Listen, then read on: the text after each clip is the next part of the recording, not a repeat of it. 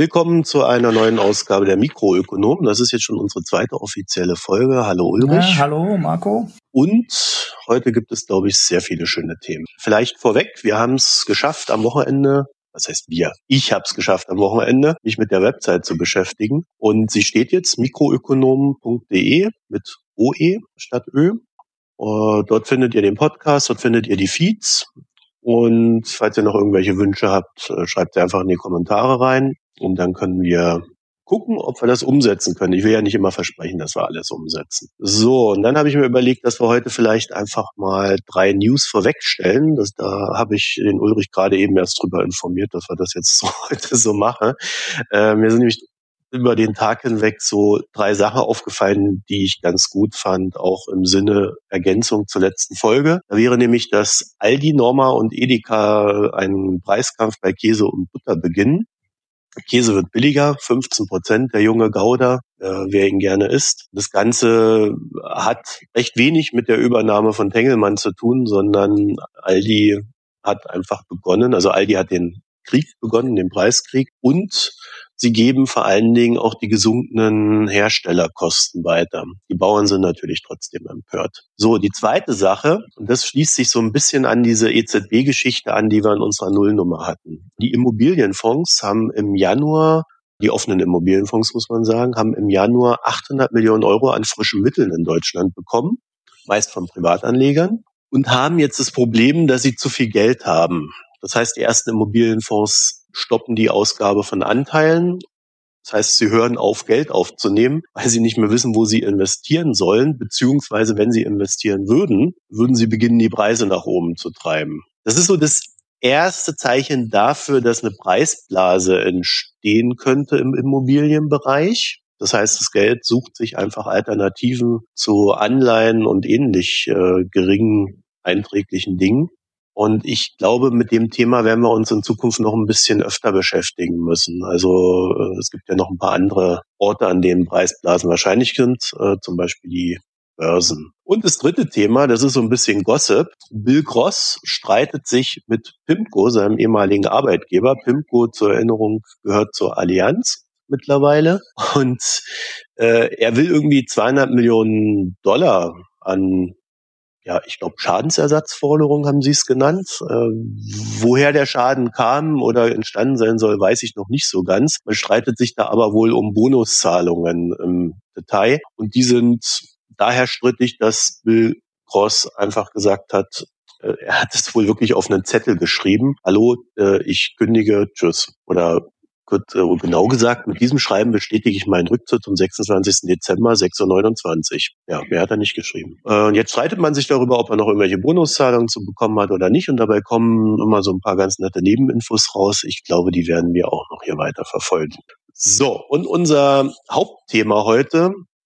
Äh, wir werden an der Zeit sehen, ob wir noch ein zweites Thema machen, aber es ist recht erwartbar gewesen, Panama Leaks. Hast du dich damit beschäftigt? Klar. Und wie gefällt dir das so? Also am Sonntagabend kam das ja raus, die Süddeutsche oder alle zusammen quasi. Und naja, es ist äh, das Ausmaß ist quasi im Moment überhaupt noch nicht äh, abzuschätzen, weil wir wissen, sie haben unfassbar viel Informationen bekommen. Äh, sie wissen sehr viel über die Verbindung und äh, die Hintermänner der ganzen Briefkastenfirmen in Panama. Was sie aber nicht wissen, sind die ganzen was in, innerhalb dieser Firmen passiert ist. Und das ist wahrscheinlich äh, auch das große Problem an dem, an dem Leak. Keiner weiß, war, war das Schwarzgeldwäsche? War das ein Geldbunker? War das ein ausgelagerter Geschäftsbetrieb? War das eine legale Steueroptimierung? Im Moment kann es keiner beurteilen. Ja, ich glaube auch, dass das große Problem sein wird, dass wir nicht wissen, wie das Geld zu diesen Firmen gekommen ist. Aber vielleicht fangen wir mal anders an. Äh, ein Offshore-Firma ist äh, genau genommen eine Firma, die außerhalb eines Landes oder außerhalb des Ursprungsstaats agiert. Das heißt, wenn äh, ich eine Firma in Frankreich aufmachen würde, wäre das für mich auch schon eine Offshore-Firma. Das heißt, der Begriff an sich ist sehr weit gestreut. Ähm, was in Sachen Panama, glaube ich, ja auf alle Fälle gesagt werden kann, ist, dass Panama selbst ein Steuerparadies ist und so wie diese Firmen strukturiert sind, über die man dort zumindest jetzt schon gesprochen hat, geht es auch sehr viel darum, dass niemand weiß, wer hinter diesen Firmen steckt. Also wenn ein Musiker aus Russland dort eine Firma hat, über die ähm, Geld gewaschen werden würde oder über die einfach nur seine ähm, Einnahmen laufen, die er mit seiner Musik macht, dann würde man von außen nicht sehen, dass er dort hinter steckt. Wir wissen das jetzt nur, weil wir über diese Panama-Leaks ähm, den Mailverkehr scheinbar bekommen haben. Also fünf Millionen E-Mails sollen da vorliegen, die vermutlich wohl alle unverschlüsselt durch die Gegend gelaufen sind. Und es gibt noch diverse andere Unterlagen äh, bis hin zu Personalausweisen. Das Ganze ist recht weitreichend. Wir können bloß absolut von außen betrachtet nicht sagen, ist das legal oder ist es illegal. Weil die Firmen an sich kann man legal gründen. Es ist erst illegal, wenn man dort drin irgendwie illegale Dinge tut, wie Steuern nicht, also Geld drüber zu laufen zu lassen und dann die Steuer nicht dem Staat zu melden. Äh, das größte Beispiel momentan ist die Geschichte in Island. Dort hat der, was ist denn das? Präsident? Regierungschef. Regierungschef, ja. Also der Regierungschef hat dort eine eine Firma gehabt, ich glaube Windrix hieß die, oder, die hat er dann auf seine Frau überschrieben und äh, in dieser Firma fand äh, der Kauf von isländischen Banken Anleihen statt. Das wiederum hat er nicht deklariert gegenüber dem Parlament. Was er aber wohl gemacht hat, ist in seiner Steuererklärung diese Firma anzugeben. Das heißt, er hat wohl seine Steuern bezahlt. Dadurch, dass er da Verluste gemacht hat, hat er ja wohl eher Steuervorteile geltend gemacht. Zumindest wäre das im deutschen Recht so. Ich weiß nicht, wie das bei den Isländern läuft. Und ähm, daran, also an der Geschichte finde ich, sieht man, wie, wie diffizil das ist. Ja? Also du kannst so eine Firma haben, so eine Firma führen, trotzdem deinen rechtlichen Verpflichtungen nachkommen. Und in dem Fall hat er wohl dagegen verstoßen, dass er das auch dem Parlament hätte melden müssen, dass er so eine Firma hat oder dass er diesen Interessenkonflikt hat. Dann wäre die nächste Frage, er hat es dann rechtzeitig wohl seiner Frau überschrieben alles, bevor er ins Amt ist hätte jetzt er angeben müssen, dass jetzt seine Frau diese Firma hat und so weiter und so fort. Also die ähm, Verfahren sind recht komplex, die da jetzt entstehen. Und wir werden jetzt nicht sagen können, was dabei rauskommt. Ja. So, damit können wir fast schon wieder aufhören. Nein, damit hören wir natürlich nicht auf, weil, weil das, äh, das ist das große Problem an der ganzen Nummer. Weil er hat jetzt an, er hat jetzt ähm, nicht gegen die große Linie verstoßen, nämlich Steuern hinterzogen, Schwarzgeld gewaschen oder irgendwas gemacht, was man auch nach normalen deutschen Maßstäben als ähm, extrem kritisch einordnen würde, sondern er hat im Endeffekt mhm. nur vor den Transparenzrichtlinien des Parlaments ähm, Vermögen versteckt. Er hat es nicht vor den Steuerbehörden versteckt, sondern nur ähm, vor dem Parlament. So, das nur kann man jetzt in Anführungsstriche setzen. Ähm, aber steuerrechtlich hat er sich eigentlich nicht zu Schulden kommen lassen. Nur im, wie im Bundestag auch, wird ja einmal im Jahr gesagt, äh, wie viel Einkommen man hat. Also in Deutschland wird es beim Einkommen gemacht. Äh, in Island gibt es offensichtlich so Richtlinien für das Vermögen. Ähm, und da hat er das halt nicht angegeben. Damit auch, wie du sagst, der Interessenskonflikt. Da haben wir jetzt einen Fall, in dem wir relativ gut beurteilen können, was da eigentlich passiert ist. Bei den anderen 10, weiß ich nicht, wie viel Millionen Dokumenten, die da passiert sind, die ja jetzt auch nur ähm, in Bruchteilen an die Öffentlichkeit kommen werden, wissen wir überhaupt nicht, was dahinter steckt. Also wir haben nicht ansatzweise die Möglichkeit, äh, aus dem Vorhandensein einer Firma in Panama irgendwas abzuleiten. Also es ist wohl so, dass ähm, bei Steuerfahndern, das sind jetzt so ein paar Aussagen gewesen am Rande, dass eine Briefkastenfirma zumindest ein Indiz dafür ist, dass dort etwas Illegales passiert. Das heißt, äh, so ein Anfangsverdacht. Darauf basierend kann man dann auch äh, weitere Maßnahmen ergreifen. Das heißt, wenn die jetzt wissen, dass der Rosberg äh, seine Briefkastenfirma hat, also Nico Rosberg heißt er, glaube ich, war einer der Namen, die da aufgetaucht sind, die etwas bekannter sind aus unseren Ebenen hier. Und dann kann man schon mal hingehen und nachgucken. Was ist da? Was tut der? Warum tut er das?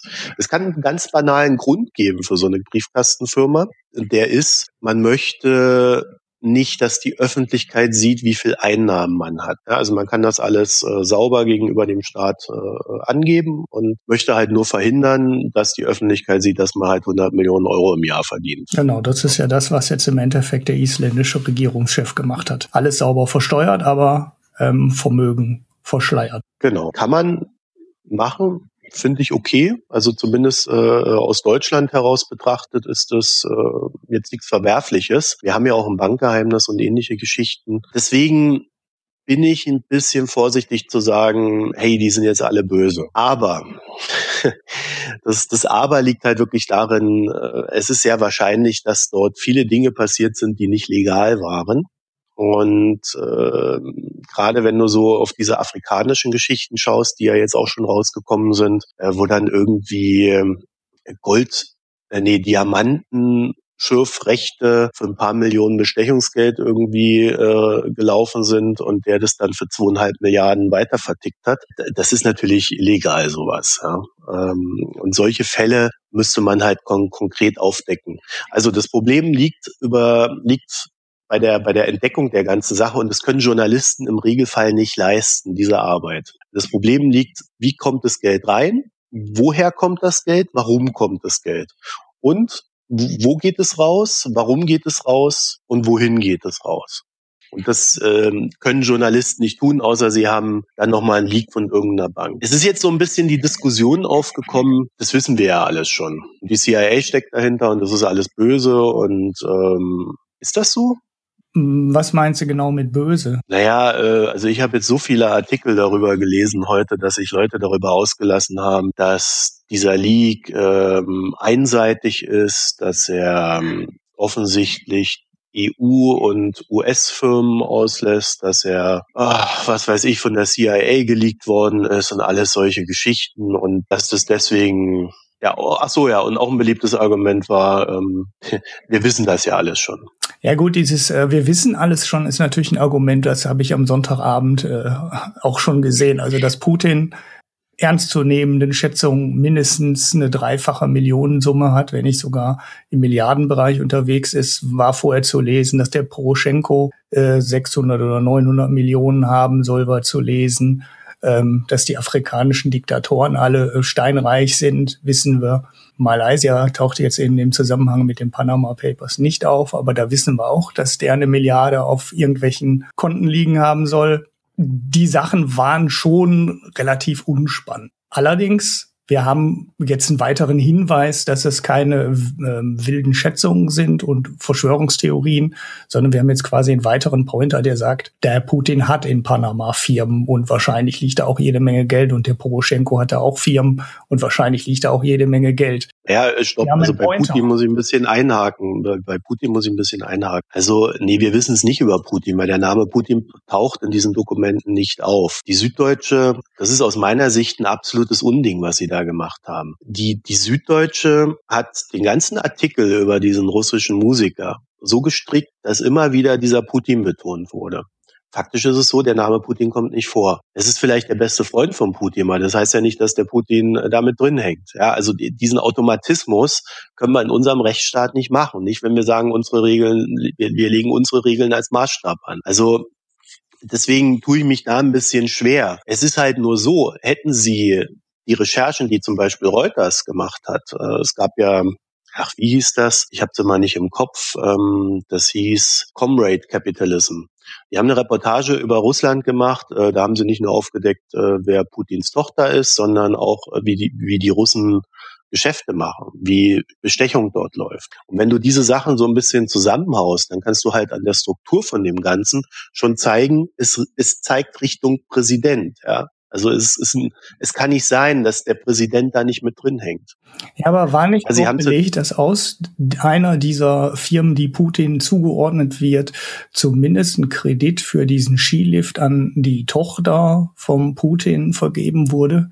Also es waren schon links rein und links raus und ja klar, du hast recht. Äh, von den ja, Sachen, die Putin-Bank. Von, von den Sachen, die, die wir jetzt wissen in den Artikeln. Wenn du damit vor Gericht gehst, verurteilst du keinen.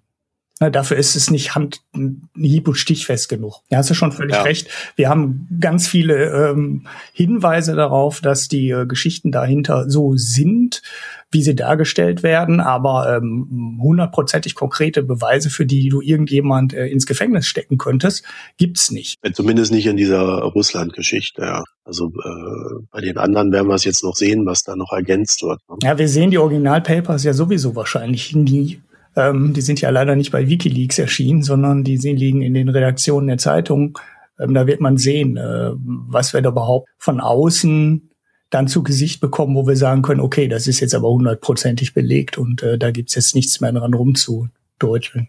Ja, also ich, äh, also mir ist diese Sache mit Putin halt so wichtig, weil, weil sie ganz gut zeigt, wie vorsichtig man mit diesen Geschichten umgehen muss. Also ich bin wirklich der Letzte, der Putin verteidigt, sondern ich sage eher, man hätte die bestehenden Recherchen mit diesen neuen Recherchen und den neuen Dokumenten äh, zusammenhauen müssen, um dann dieses Bild zu zeichnen. Aber so wie sie es gemacht haben, war es nicht sonderlich intelligent, sondern es war halt sehr suggestiv. Also im Vergleich dazu hat der Guardian zum Beispiel schon im ersten Satz gesagt, der Name Putin taucht dort nirgendwo auf. Ja. Ja, es ist es ist nicht die Bank, von der die USA wiederum sagen, das ist Putins Bank, Hausbank. Äh, die hat diesen Kredit gegeben. Ähm, ja, selbst wenn sie das getan hat, was wir jetzt äh, mal glauben, dann heißt es ja wieder nicht, dass er damit drinsteckt. Ja. Du kannst aber anhand dieser Strukturen schon zeigen, dass sein Name nirgendwo auftaucht also dass es scheinbar diese Direktive gibt, äh, wir machen hier alles Mögliche, mein Name taucht aber nicht auf. Dann findest du aber solche Geschichten wie das Geld bei seiner Tochter landet, das Apartments bei seiner Tochter landen und ähnliches. Also du kannst dann zeigen, es gibt eine Bewegung von Geld und Vermögen und Eigentum in diese Richtung. Und die ist schon recht eindeutig. Ja, da reden wir dann über 80, 90 Prozent Wahrscheinlichkeit. Und ähm, ich denke, bei der kann man dann sich auch eine Meinung bilden und sagen, okay, ich sehe das dann so und so. Nur so wie sie es halt gemacht haben, gab es das für mich nicht her. Und das fand ich so ärgerlich, weil äh, ein großer Teil dieser Reportagen, die sie da gemacht haben, war ähnlich gestrickt. Ja, also auch bei Assad, da machen sie so ein Bild von Assad dahin. Ja, dann geht's aber irgendwie nur um einen Kumpel, der Assad zuarbeitet und solche Sachen. Also ich, damit haben sie sich sehr angreifbar gemacht und ich habe auch das Gefühl, dass diese Angreifbarkeit dazu geführt hat, dass diese, diese, dieser große Unmut äh, sich breit machen konnte, der jetzt da ist. Und das muss jetzt irgendwie durch guten Journalismus wieder wettgemacht werden, wie auch immer sie das hinbekommen wollen. Ja, der Christian, ich weiß gar nicht, wer Christian heißt, C. Siggendick auf jeden Fall auf Twitter, der hat auch sofort gesagt, wir müssen aufpassen, ähm, wenn wir Leute in Sippenhaft nehmen. Das, da ist sicherlich was Wahres dran. Und dieser Günter Hack-Artikel, ich glaube, du hast den auch gelesen, wo er darüber schreibt, dass wir im Endeffekt nur Metadaten haben ähm, mhm. und nichts über die eigentlichen internen Firmenabläufe wissen. Äh, da ist natürlich auch jede Menge dran. Hinweise, aber also ich kann dir sagen, dass also ich kann dir sagen, dass äh, zum Beispiel ich in meinem Job muss sehr viel mit solchen Metadaten arbeiten, weil vieles ist halt Annahme. Ja, du, du du versuchst etwas zu greifen, wenn du Finanzmarktanalyse machst, was nicht unbedingt immer greifbar ist. Das heißt, du musst dich an den Strukturen entlanghangeln. Wie ist es strukturiert und was ist die logische Folge daraus? Also wenn das eine passiert, folgt daraus das andere. Und deswegen war ich so verärgert über diese Artikel. Ne? Auf der anderen Seite und das ist, glaube ich, das Wichtigste und das darf nicht vergessen werden. Das der Leak an sich ist ein hoher Wert für uns alle, für unsere Gesellschaft, äh, wie auch für alle, die sich mit den Themen beschäftigen, äh, also nicht nur die Behörden, sondern auch ganz normale zivilgesellschaftliche ähm, NGOs oder sonst noch was. Ja? Also das ist ein, ein großer Wert, äh, der da entstanden ist und den dürfen wir auch nicht kleinreden. Also Kritik ist schön, Kritik ist gut, Kritik muss sein, aber wir müssen auch sagen, dass die, dass die Grundfeste, die da geschaffen worden sind, dass die gut sind und dass wir die brauchen und dass wir die nicht äh, unbedingt anzweifeln, bloß weil wir jetzt halt in so einem Zweifeltrend uns gerade befinden. Ne? Ja, vielleicht wäre es schöner gewesen, wenn die bei WikiLeaks erschienen wären, so wie die Snowden-Dokumente, weil da konnte man ja wirklich in die Dinge reinschauen ah. und wirklich sehen, was drin steht. Ne? Und dann konnte man es auch beurteilen. Ja, aber bei WikiLeaks findest du halt nichts. Du findest bei WikiLeaks nichts, was zum Beispiel gegen Russland gerichtet ist. Ja, okay, das könnte jetzt natürlich auch wieder sein, dass da äh, auch wieder Sachen fehlen, ja. Ja, also wenn du diesen Vorwurf machst, der gerade im Raum ist, nicht du, sondern wenn, wenn dieser Vorwurf kommt von Thilo Jung und wie sie alle heißen, ja, das geht alles gegen die westlichen Medien, äh, gegen die, gegen die Russen und sonst wen. Ja, den Vorwurf kann man den anderen halt auch machen, ja. Also WikiLeaks äh, liegt scheinbar nur Sachen gegen den Westen. Bloß ist das schlecht. Also die Frage ist, ist das schlecht? Erstmal nicht, weil wir haben Informationen, mit denen können wir arbeiten, mit denen können wir unsere Gesellschaften verbessern. Ja. Und ähm, wenn wir Informationen über andere Länder haben, dann können wir uns als Gesellschaft auch ganz klar die Frage stellen, wollen wir mit diesen Ländern zusammenarbeiten? Wenn ich irgendwo äh, ein korruptes System habe, Ja, wo unsere Wirtschaft dann uns immer sagt, ja, aber wir müssen Sanktionen aufheben und sonst noch was. Äh, dann kann ich aber auch als Gesellschaft sagen, nein, ich will mit einem korrupten System nichts zu tun haben, weil das hat einen Abrieb. Es taucht nicht umsonst dort schon wieder irgendwelche Siemens-Leute auf, die da Gelder abzweigen. Die tauchen auch in diesen Reuters-Reportagen über Russland auf. Ja, da findest du dann, dass halt Siemens äh, Krankenhausgeräte äh, an russische Offshore-Gesellschaften verkauft und die dann das für das äh, für, für das Dreifache vom Preis an russische Krankenhäuser verticken. Ja.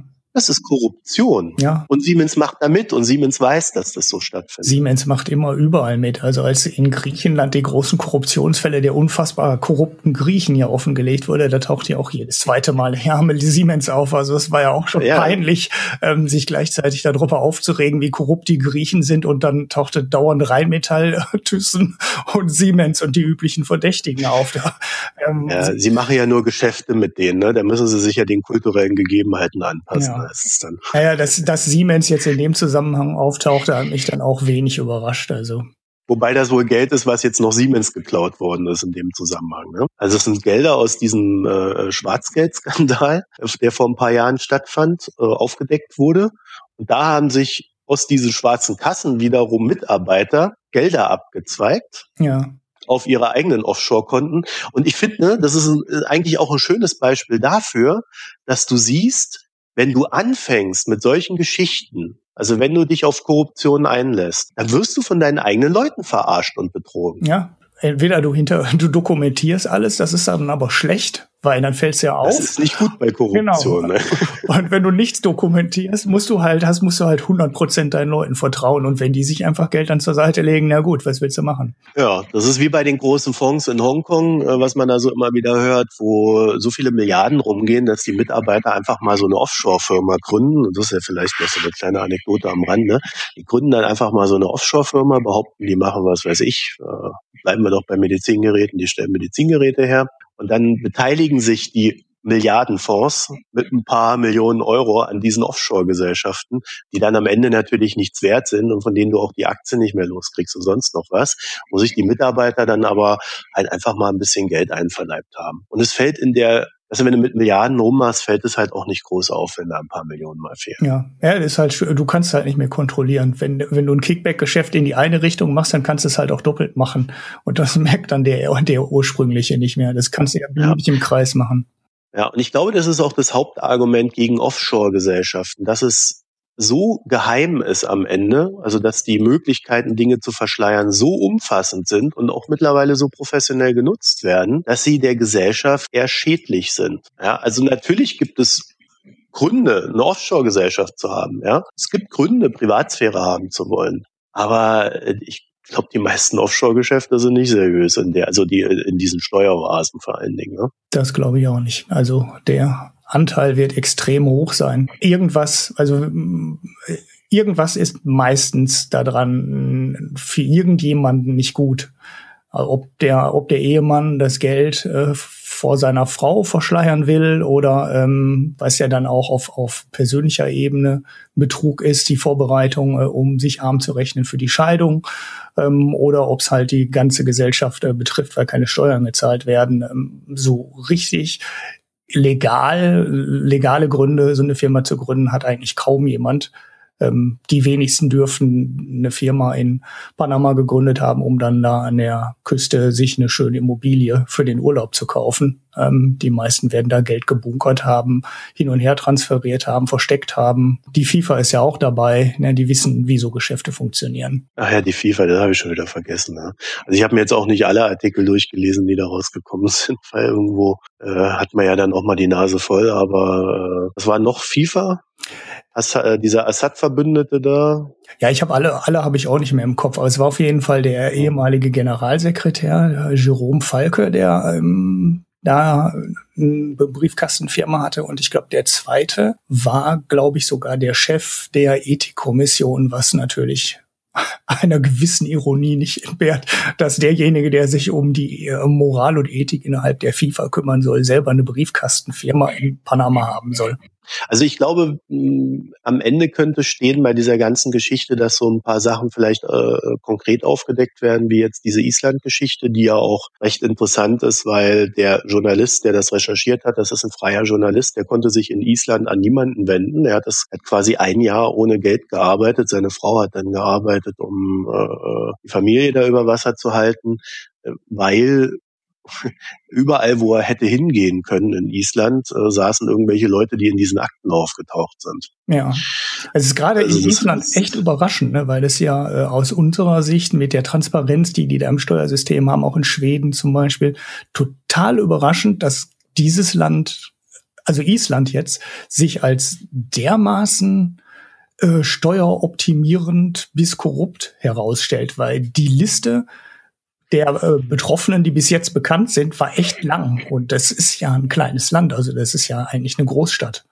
Das ist kalt. Ja, aber das, das wundert doch jetzt keinen mehr nach der Finanzkrise, oder? Ja, gut, eigentlich, das ist noch nicht so lange her. Jetzt sollte man sagen, eigentlich wäre das so ein reinigen, reinigendes Gewitter. Aber ist es ja gar nicht, weil ähm, hm die, die Liste der Leute, die da auftauchen, ist echt lang und das sind Regierungsberater und äh, Regierungschefs und ja, eigentlich sollte sie doch denken, okay, die haben da so die großen Transparenzrichtlinien im Parlament mhm. und alle müssen ihr Vermögen und ihr Einkommen offenlegen und ich weiß nicht, ob Island da genauso streng ist wie Schweden, aber in Schweden müssen die Leute ja ihre Steuererklärung offenlegen. Du kannst ja in Schweden die Steuererklärung der Schweden sehen.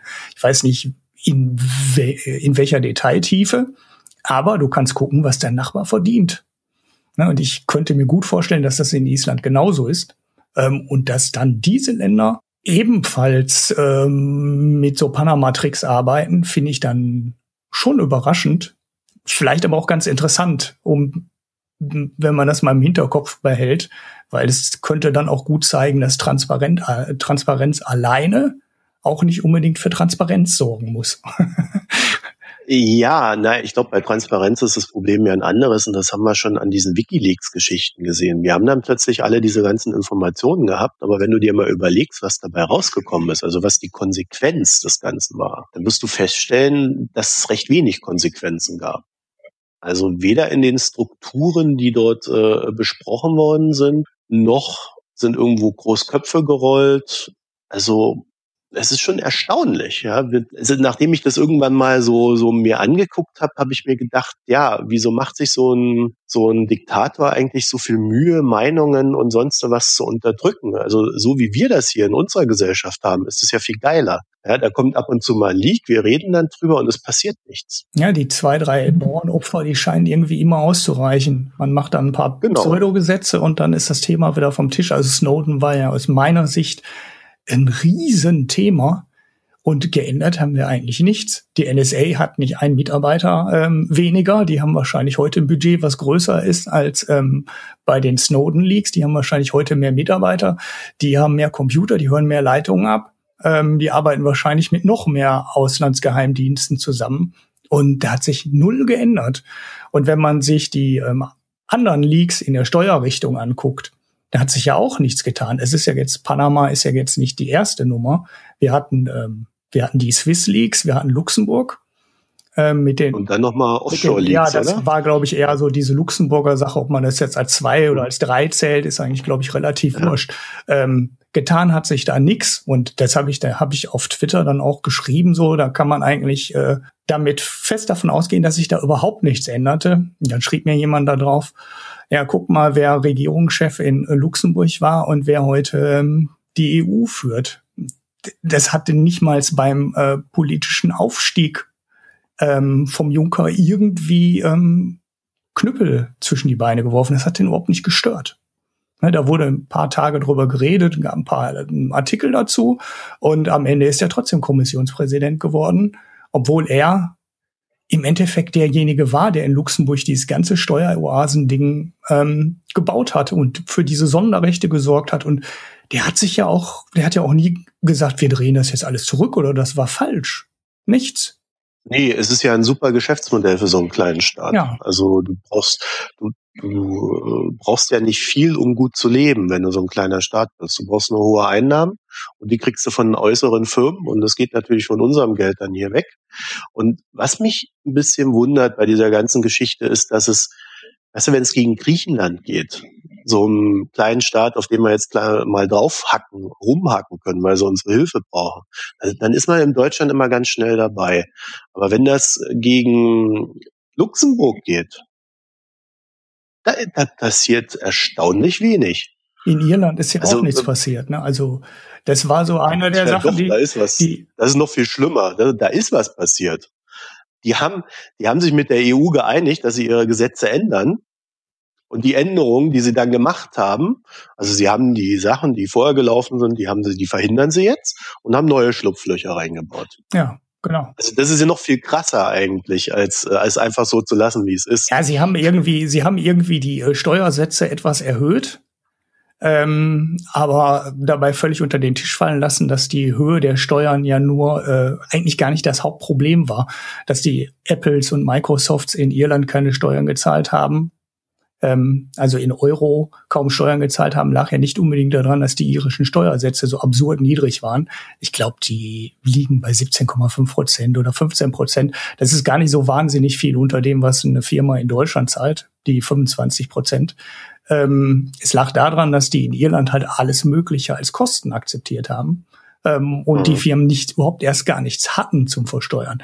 Und dann können sie den Steuersatz auch ähm, auf 50 Prozent erhöhen. Das nützt nichts, wenn die Iren den weiter erlauben, alles Mögliche ähm, als Kosten ähm, vom Gewinn abzuziehen. Und da hat die EU nichts gemacht und die Iren standen 2010 mit dem Rücken zum Wand, die, äh, zur Wand. Die mussten in den Rettungsschirm unter den Rettungsschirm schlüpfen und die brauchten Geld von der EU, sonst wäre der Staat pleite gewesen.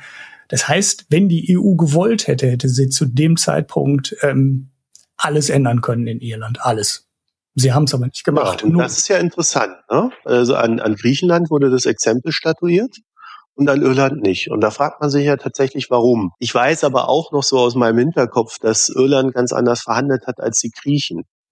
Also die, die Iren haben gesagt, äh, wir kriegen das hier in den Griff und äh, sind da wesentlich rigoroser gewesen von Anfang an, während die Griechen ähm, damals unter, wie hieß er? Ah, ich habe den Namen nicht gemerkt. Papademos und Samaras war dann noch da. Das war dann der, der letzte vor Tsipras, glaube ich. Ne? Also äh, die haben, die haben da recht schlecht verhandelt, die Griechen äh, obwohl sie eigentlich damals am längeren Hebel sitzen, saßen. Äh, jetzt ist es ja mittlerweile so, dass man Griechenland nicht mehr retten muss, weil man keine Angst mehr hat. Jetzt sitzen sie am kürzeren Hebel. Ähm, ja, wozu es führt, wissen wir jetzt. Aber es ist trotzdem sehr sonderbar, wie, wie ungleich da äh, alle behandelt worden sind. Also auch Portugal möchte ich da jetzt nicht vergessen, die, ähm, die waren ja auch äh, unterm Hilfsschirm oder sind es sogar noch. Ich glaube, sie sind gerade rausgeschlüpft, ne? aber ich weiß es auch, äh, habe es auch hm. gar nicht mehr genau im Kopf. Ja. Vielleicht haben die Iren auch das gemacht, was, was der IWF äh, ähm, wollte und äh, hat die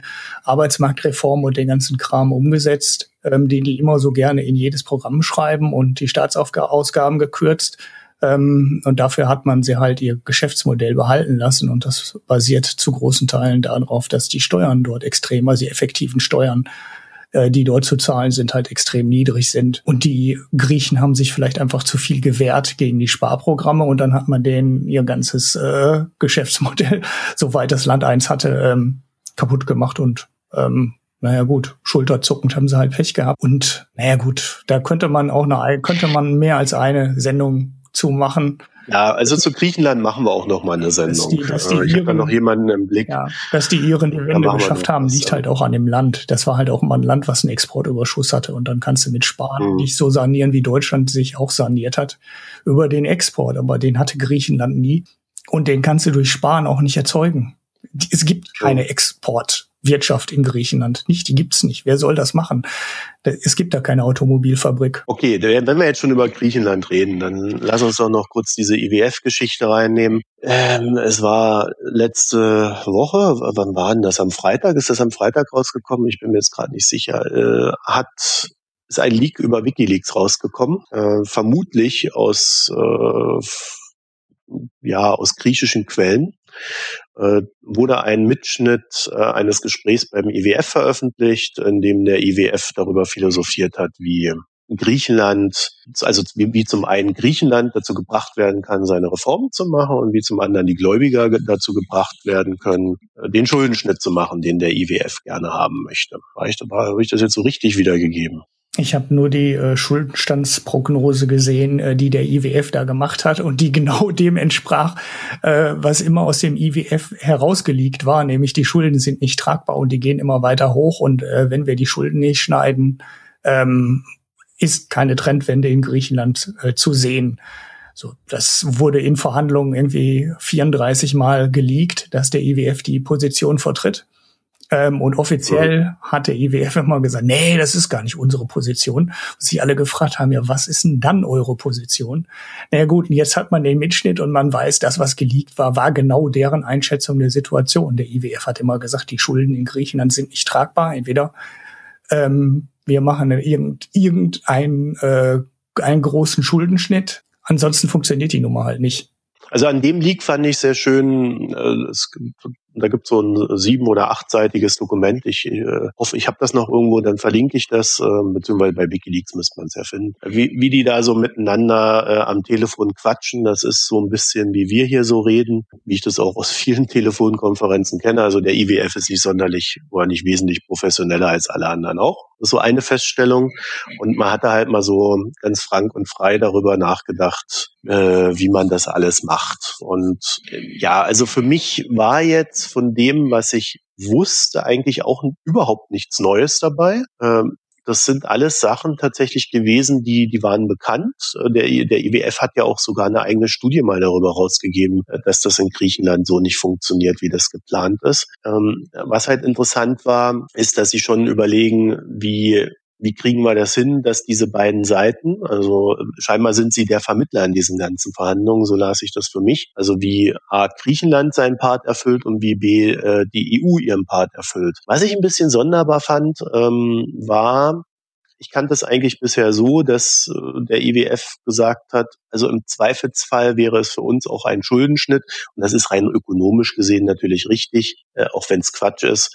Äh, für uns wäre es auch okay, wenn die griechischen Schulden so geregelt werden, dass sie in den nächsten 30 Jahren weder was zurückzahlen müssen, noch dass sie ähm, einen Schuldendienst leisten müssen im Sinne von Zinsen. Ja, damit kannst du natürlich Schulden klein machen, vor allen Dingen, wenn du dann Info, äh, Inflation noch hättest in der EU oder im Euroraum, dann wäre das natürlich super. Merkel hat mal durchblicken lassen, dass das für sie okay wäre. Jetzt hat mich an diesem Leak also mehr gewundert, dass die Positionen jetzt doch irgendwie wieder so verhärtet sind. Und ich habe so ein bisschen das Gefühl, das geht auf Wolfgang Schäuble zurück. Und da will ich noch an eine Sache erinnern. Als Merkel dieses Interview mit Anne Will gegeben, äh, als Merkel dieses Interview mit Anne Will hatte in Sachen Flüchtlingspolitik, da hat sie, da hat sie ja so zwei, drei Nebensätze gesagt, wo ich immer dachte, das ist jetzt ein bisschen themenfremd, aber ist ganz interessant. Und eins davon war so ein Hinweis, in der Griechenland-Diskussion war ich ja recht alleine. Und ich habe das ja doch hinbekommen. Und dann hat sie noch so hinterhergeschoben, ja, Wolfgang Schäuble hat es natürlich auch nicht leicht wo ich so, also wo, wo sie mal meines Erachtens sehr klar durchblicken lassen hat, ja, also es gab da ziemlich starke Reibung und der Druck auf Merkel war damals tatsächlich so hoch, wie es immer kommuniziert wurde. Und sie hatte eine andere Meinung als ihre Partei, was immer nie öffentlich so richtig als Streit kommuniziert wurde. Und da, finde ich, sieht man ganz gut, ich glaube, bis Ende April müssen die sich in Griechenland jetzt schon wieder einigen. Äh, diesmal geht es um irgendwelche EZB-Gelder, die da äh, äh, bezahlt werden müssen. Und da sieht man ganz gut, dass diese Verhandlungen immer noch vergiftet sind. Und es liegt einfach an dieser harten deutschen Position. Und daran, dass Griechenland natürlich weiterhin dafür kämpft, auch wenn es jetzt nicht mehr so öffentlich ist, dass äh, sie möglichst wenig soziale Einschnitte machen müssen.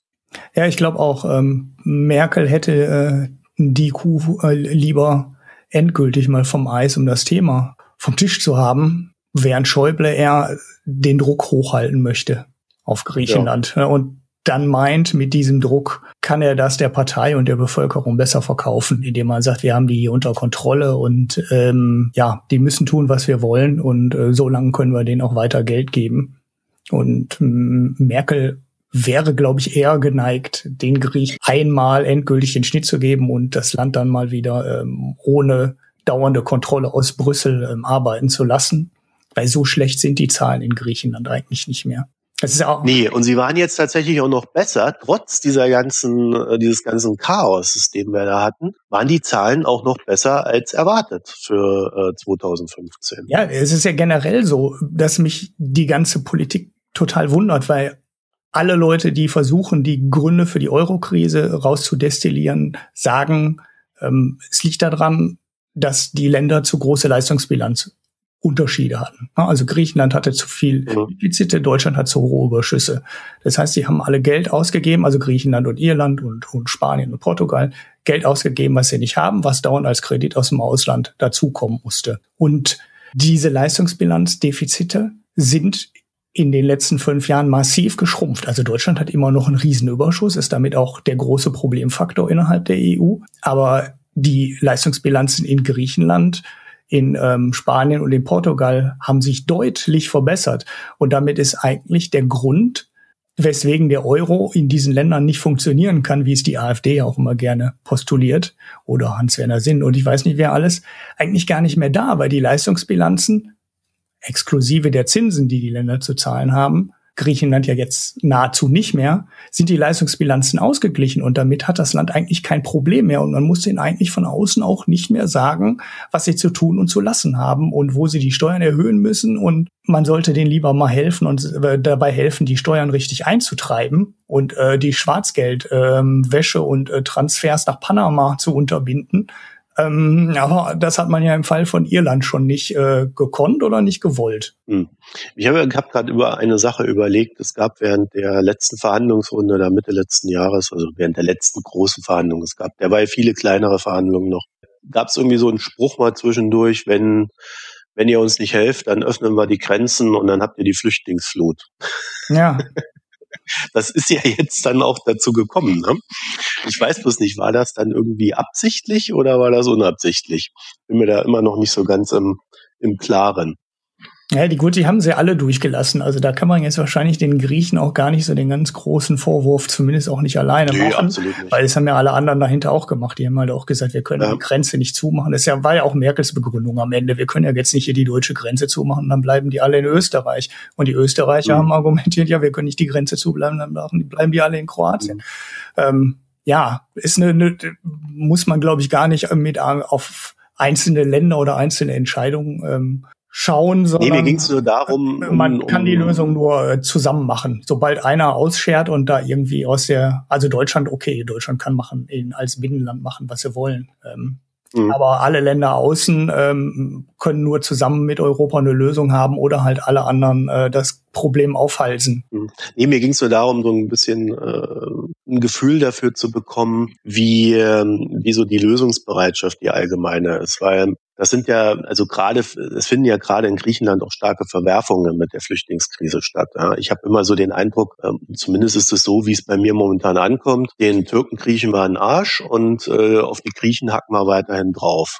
Ja. Ja, schon verbal ist das, ist das völlig abartig alles. Und äh, ja, du hast es ja gerade eben gesagt, eigentlich ist es eine Geschichte, wo man nur miteinander eine Lösung finden kann.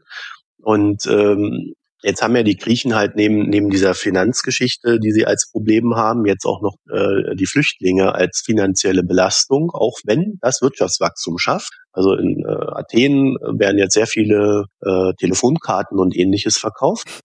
Das, das ist ein Riesengeschäft geworden. Aber jetzt, jetzt hocken die ja alle da in diesen Lagern und äh, warten darauf, dass sie irgendwie verteilt werden und, und zurückgeschafft oder, oder zurückgeschafft werden, je nachdem, äh, wie viel Glück oder Pech äh, da jemand hat. Das ist ja dann immer äh, recht willkürlich jetzt mittlerweile. Und äh, kann dieses Land in diesem ganzen Wust, den es da gerade bewältigen muss, plus nochmal diesen finanziellen Problem, kann das sich überhaupt erholen? Ja, wenn wir helfen, ja. Wenn wir nicht helfen, nicht. Also die Situation ist da wahrscheinlich genau, hat sich in den letzten Jahren, glaube ich, nicht geändert.